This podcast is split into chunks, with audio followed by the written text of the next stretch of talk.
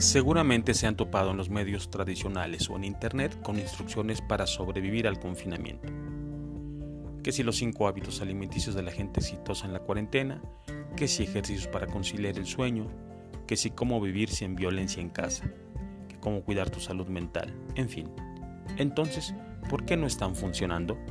¿Por qué la gente se queja de que se duerme hasta altas horas de la madrugada, que está comiendo de más y lo más grave, ¿Por qué han aumentado las llamadas de auxilio por violencia intrafamiliar?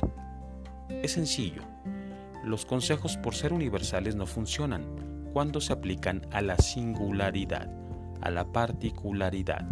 Es decir, que lo que es bueno para una persona no necesariamente es bueno para la otra persona. Las historias marcan la diferencia. Así que no se angustie si tomar té de lechuga no le hace dormir. No tiene nada anormal, solo es diferente y a usted le funcionarán otras cosas.